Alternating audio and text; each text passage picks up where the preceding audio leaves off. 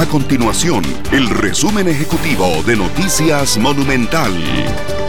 Devoción, respeto y oración. Ese fue el llamado de la Iglesia Católica para quienes se realizan la romería hacia la Basílica de los Ángeles en honor a la patrona de Costa Rica. La negrita apareció en 1635 en un lugar conocido como la Puebla de los Pardos en Cartago. Tiempo después surge la tradición, esa que mueve la fe y la esperanza de miles de costarricenses que caminan hasta la basílica.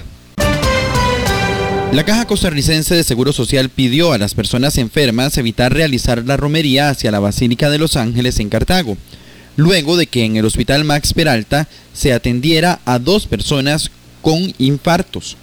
Se espera que la cantidad de personas que caminen hacia Cartago aumente conforme pasen las horas.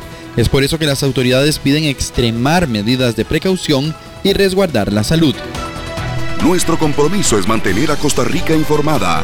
Esto fue el resumen ejecutivo de Noticias Monumental.